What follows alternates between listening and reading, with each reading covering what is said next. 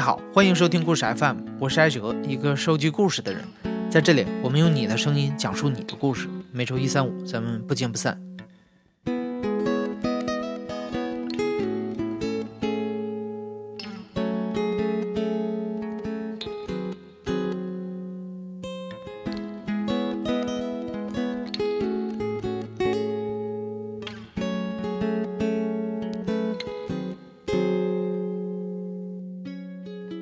小谷，我是八三年的，呃，我来自江西，现在在东莞上班。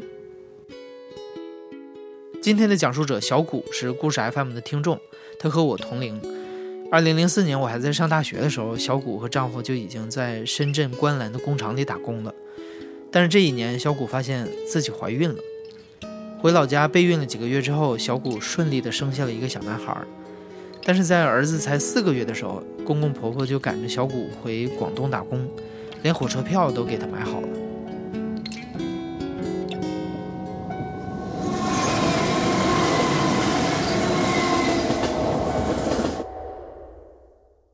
就是那天，我记得特别清楚，我我婆婆抱着我儿子喂他吃米糊，边吃他就边睡，然后这还没吃完他就睡着了。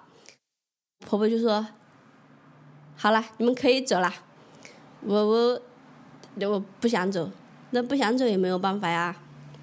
我儿子睡着了，我亲了亲他，我就提着东西就走了。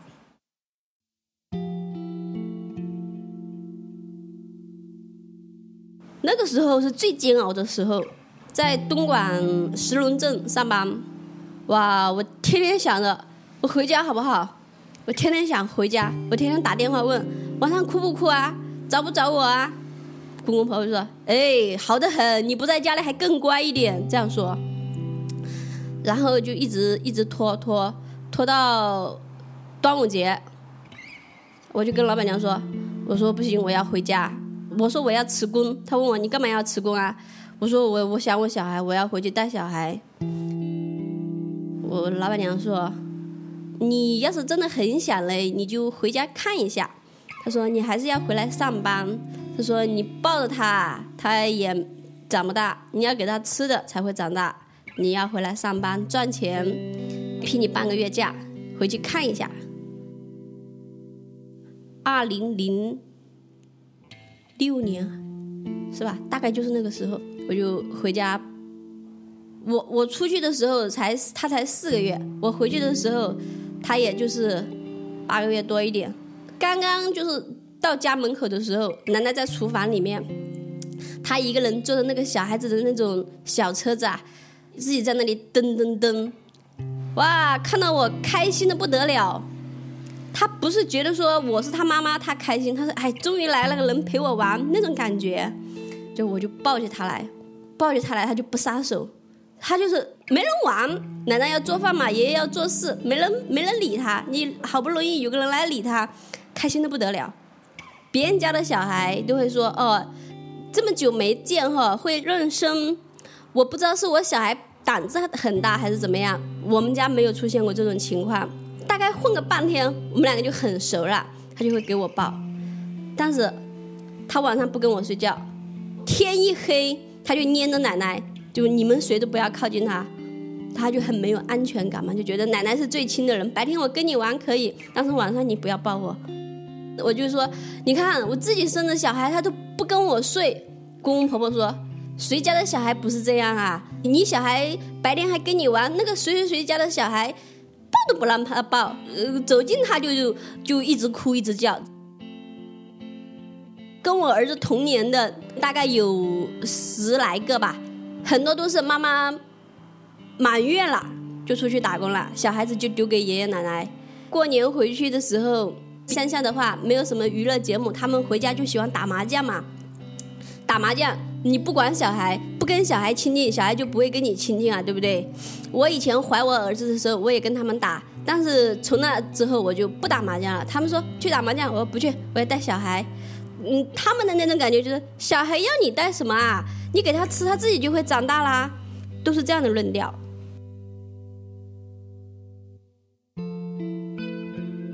不记得他是两岁还是三岁的时候，我就也在东莞上班，我就觉得不行，我说我天天这样上班，我也是为了我小孩好，但是如果我跟他不亲的话，没有什么意义。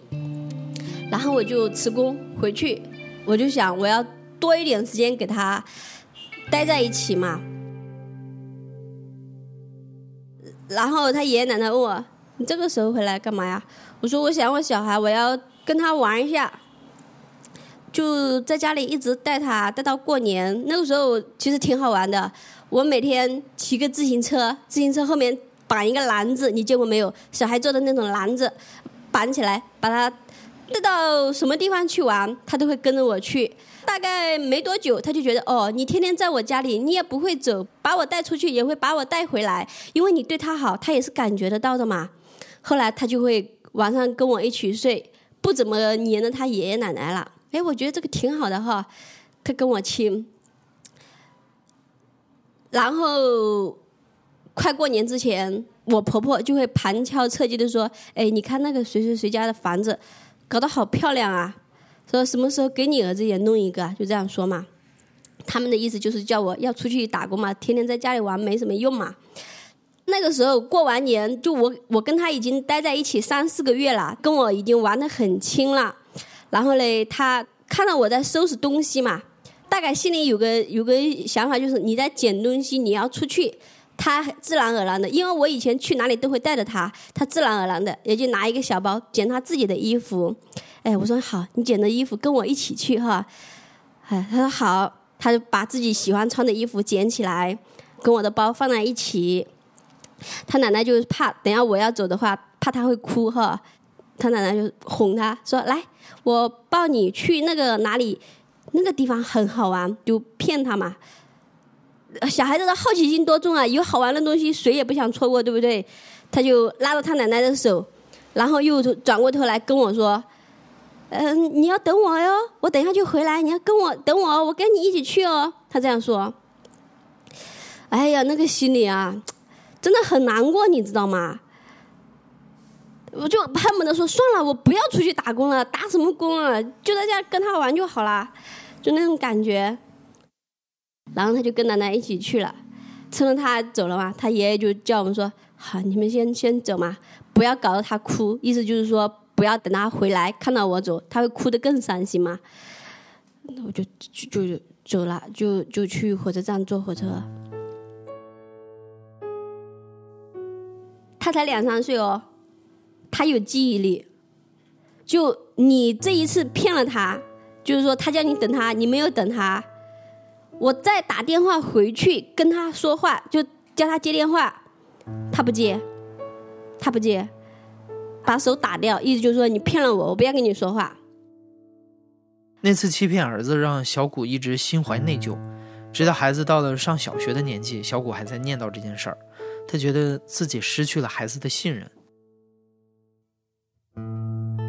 一直到他前两年的时候，他他读书了嘛，暑假我就把他接过来，不是会玩那个穿那个轮滑鞋嘛。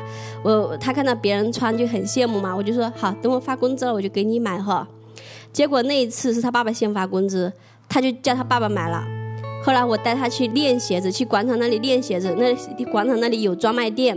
我说你看，我准备带你来这里买的，这里买了还有教练教你滑。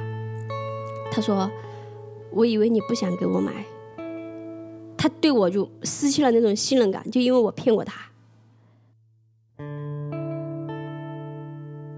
我说我骗过你吗？他就不说话，那意思就是你肯定骗过我啊，只是你自己不记得而已。反正我现在就现在就是尽量吧，跟他说过的话尽量做到，不要让他觉得我在骗他。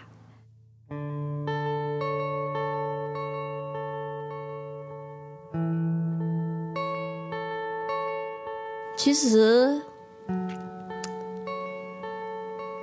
能陪在小孩子的身边是父母的遗憾，可是我发现啊，我身边很多父母，他们察觉不到这种遗憾，就觉得说，别人家小孩也是这样长大的，他们就是觉得说，满足了小孩子的物质的这方面，不会去过多的关心小孩子的心理方面。刚开始他去学校，我就会打电话问他说：“学校好不好玩啊？怎么怎么样？”就希望他分享一些东西给我嘛。他不会说的，他意思就是我跟你说有什么用？说了你也不知道怎么怎么样。潜台词就是，反正你又不会陪着我，嗯，我想要什么你又做不到。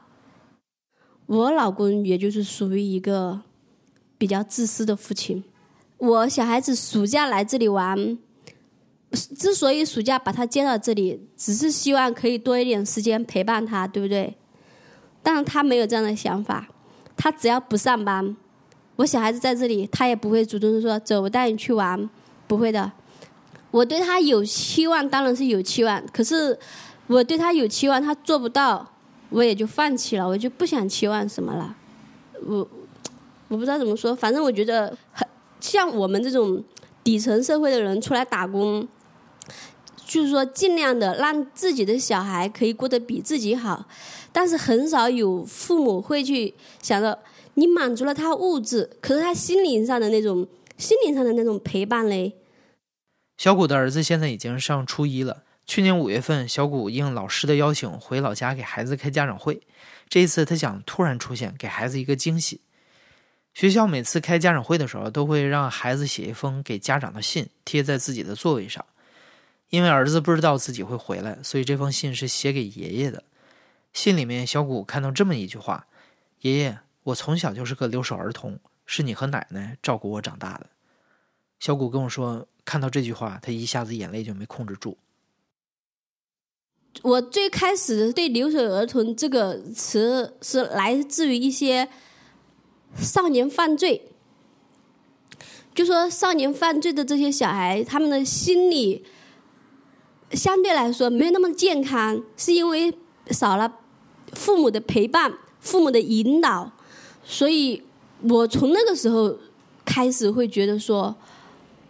嗯，父母的陪伴是挺重要的，所以我就一直在调整，想说尽量的多去陪一下。其实我不知道能不能说，就是说心理不那么健康，跟留守有没有直接的关系，我不知道。我说一个我自己的经历哈，我父母一直都在身边，但是我觉得我心理上也不是特别健康。因为我下面还有个弟弟嘛，农村人都比较重男轻女，所以我小时候虽然说爸爸妈妈在身边，但是我得到的关注并不多，相反得到的谩骂还要多一点。我记得最深的就是跟我弟弟开玩笑，我跟我弟弟说：“我不要做姐姐。”做姐姐要这样听话那样听话，这样让着你那样让着你，一点都不好。我说我不如做妹妹好了，你做哥哥，我做妹妹。小孩子说的话嘛哈。你知道我妈妈怎么说吗？妈妈说，如果是先先生了弟弟，那就不会生你。我妈妈这样说的。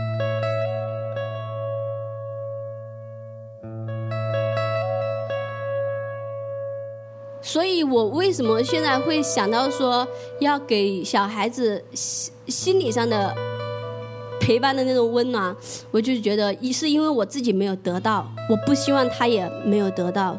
我说我我希望我可以跟你做朋友，我希望你可以跟我分享你在学校里面的事，所以我从来不会像别人的家长那样子管管教他说怎么怎么样，你你必须要怎么样，我从来没有跟他说过这样的话。你可能听过故事 FM 的第一百一十四期节目，那期故事的标题是“孩子被打回原籍读书”，我才明白杭州不是我的杭州。和那期故事的妈妈一样，小谷不是没有尝试过把孩子带到东莞，带到身边来读书，但是东莞公立学校的入学门槛太高，小谷根本满足不了入学条件，而私立学校又不讲究教学方法，孩子读了一段时间适应不了，所以小谷被迫把孩子送回了老家。还是由爷爷奶奶照顾。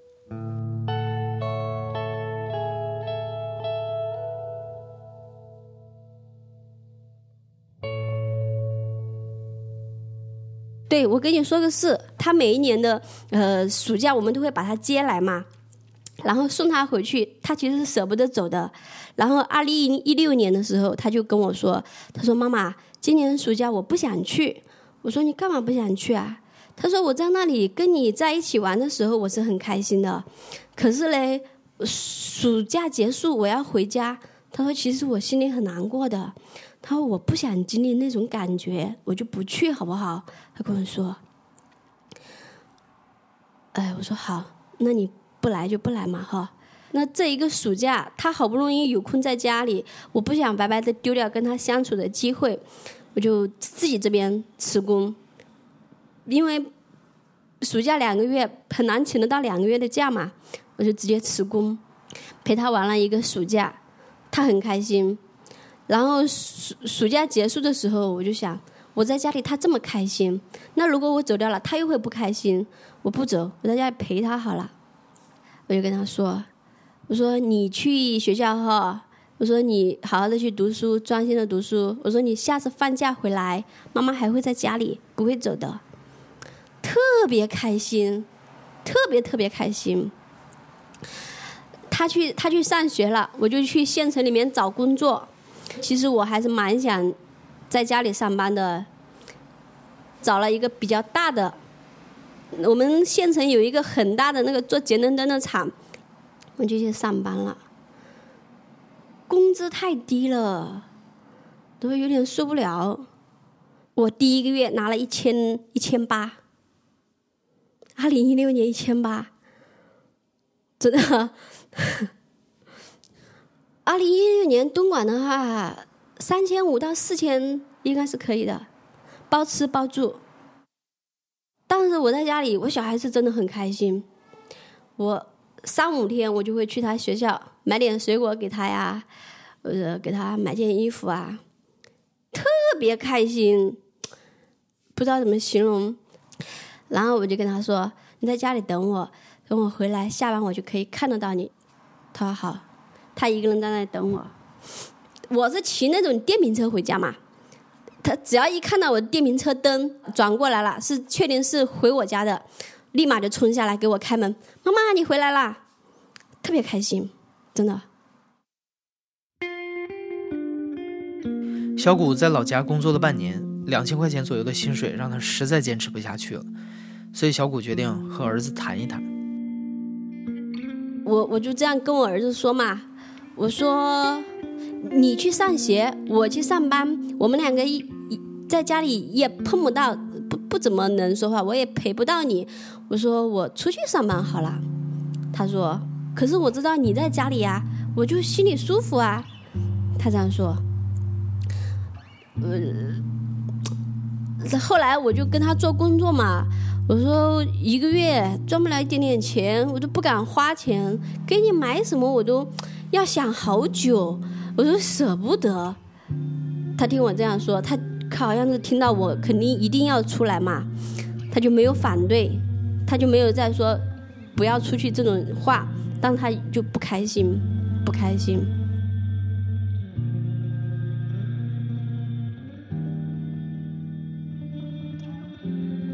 所以，我这就是我的矛盾点。你说我，你说我舍得放下他出来吗？我舍不得。可是你说我在家里，我也不甘心。这就是我的矛盾点，我就不知道怎么办。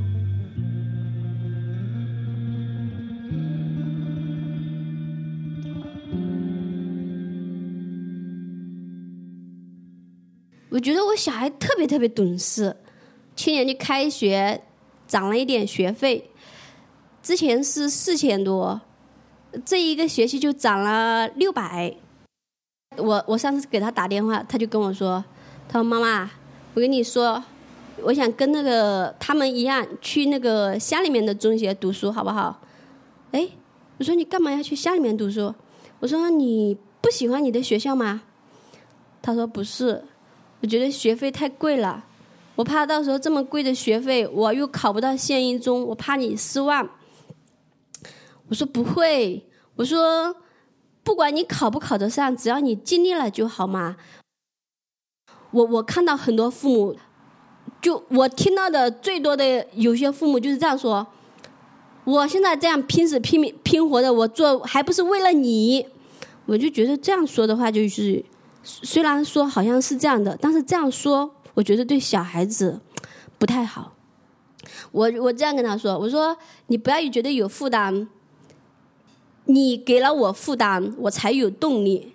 就为你去努力的话，是我的动力。我不知道这样说对不对，但是我就是觉得我可以成为他的一块垫脚石。如果我不能陪伴到他，那么我就希望在另另外一方面，我能补补偿到他，就是这样子。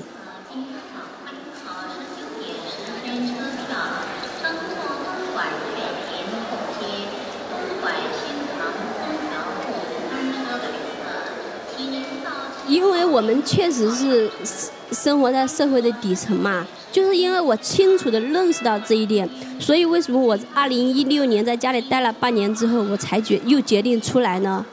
我已经是一个这样的身份了，我已经摆脱不了了。那么我就希望我的小孩不要这样子，将来你可以是不是？不要说读个多好的大学，最少你有一个大学，有一份体面的工作。将来你和你的老婆可以在一起生活，你自己的小孩可以带在身边，你不要再面对像我这样的，就是说，自己想自己把小孩子带在身边，但是没有那个条件。